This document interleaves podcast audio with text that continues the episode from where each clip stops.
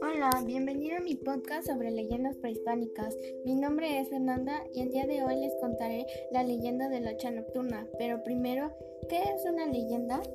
Una leyenda es un relato que cuenta hechos humanos o sobrenaturales, que se transmite de generación en generación de una manera oral o escrita dentro de una familia, clan o pueblo. Las leyendas relatan hechos y sucesos relacionados con la patria, héroes populares, criaturas imaginarias y ánimas. Ya teniendo claro que es una leyenda, continuemos. La leyenda del hacha nocturna, Yohuatepuztli.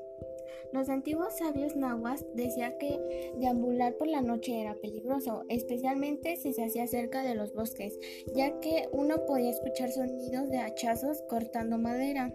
Esto era señal de que Yontepuztli, el hacha nocturna, se encontraba cerca.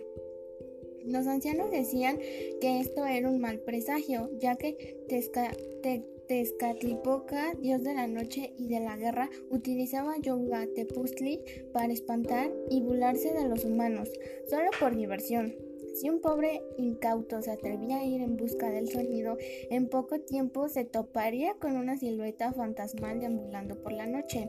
Al acercarse, pronto mostraría su forma original, un cuerpo decapitado con una hendidura en el pecho, del cual salía el sonido de los hachazos.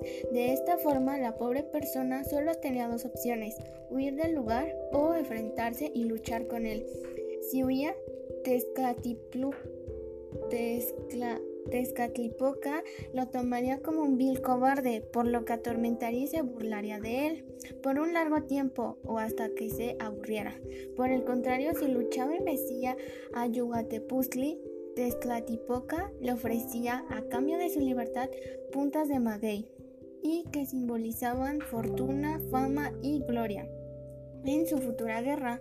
Sin embargo, si la persona no podía seguir con la lucha, podía arrancarle el corazón al espectro por medio de la hendidura que tenía en el pecho y escapar del lugar, aunque esto era una espada de doble filo. Si el corazón se convertía al amanecer en espinas de maguey, obtendría fortuna, pero si se convertía en carbón, caería en la miseria.